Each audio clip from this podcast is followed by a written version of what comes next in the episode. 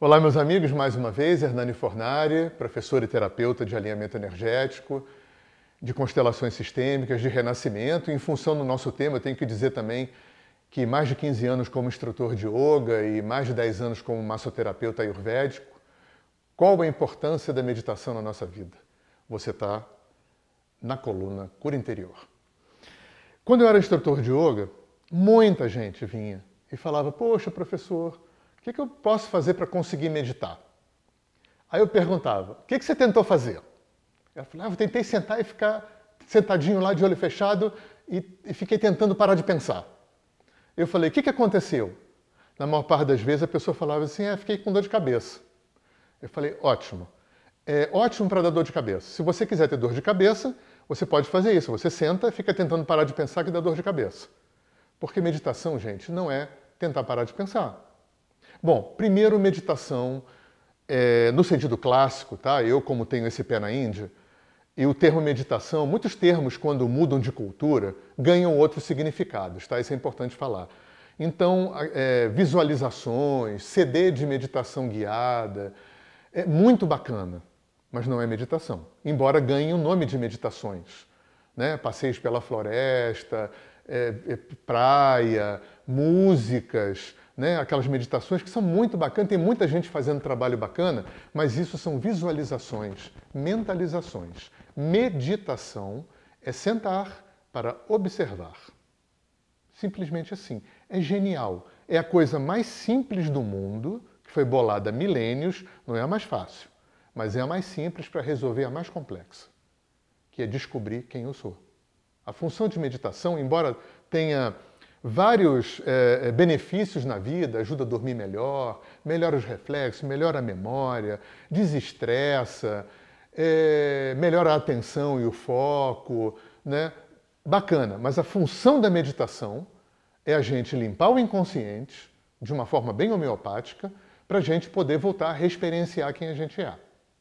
Então, meditar não é parar de pensar, porque isso não existe. O pensamento vem lá do fundo, das entranhas do nosso psiquismo. Quando ele chega aqui na cabeça, esse, essa, essa Itaipu que a gente tem aqui, né, esse cacho, cachoeira de pensamento, já vem totalmente é, é, controlado, resistido, é, manipulado, totalmente não é, confiável para o autoconhecimento. Pensamento, esse que a gente acessa aqui, porque ele já é um produto final de toda uma química que acontece lá atrás. Então, da mesma forma que é impossível você fazer um rio parar de correr, é impossível fazer a mente parar de pensar. Então, o que, que você faria num rio? Né, que seria mais inteligente, já que você não consegue fazer o rio parar de correr. Você pode sair de dentro do rio, sentar na margem e ficar olhando.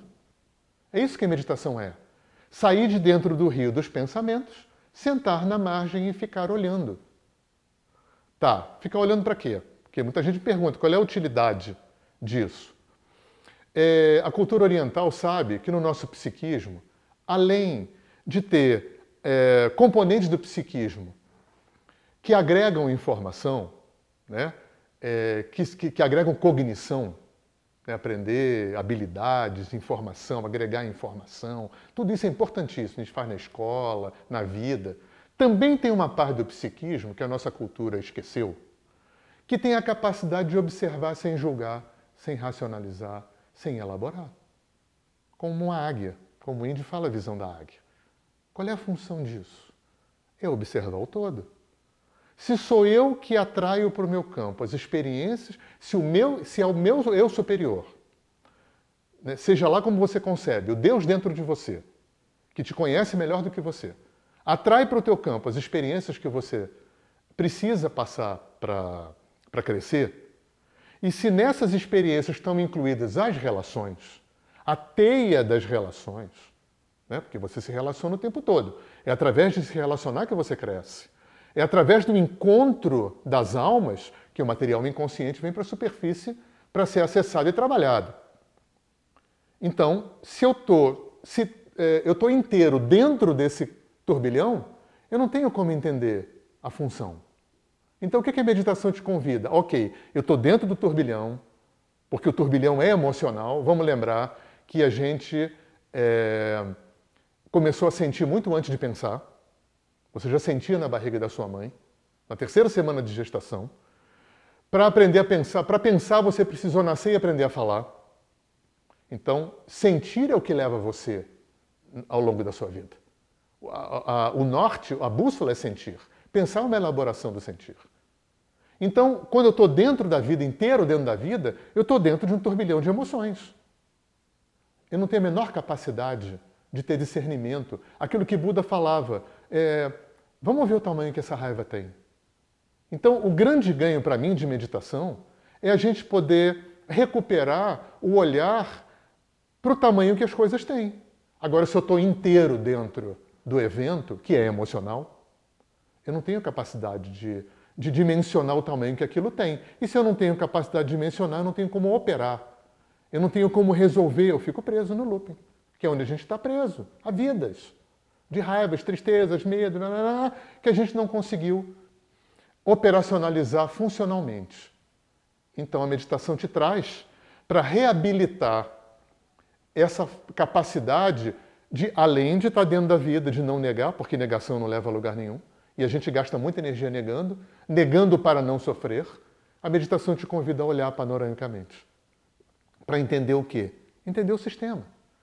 Entender esse, essa, essa rede de funções que você atraiu para o teu campo. Tá bom? Se você quiser saber mais sobre meditação, o nosso site está aí e você pode deixar perguntas, dúvidas, tá ok? Continuando os nossos vídeos. Um grande abraço.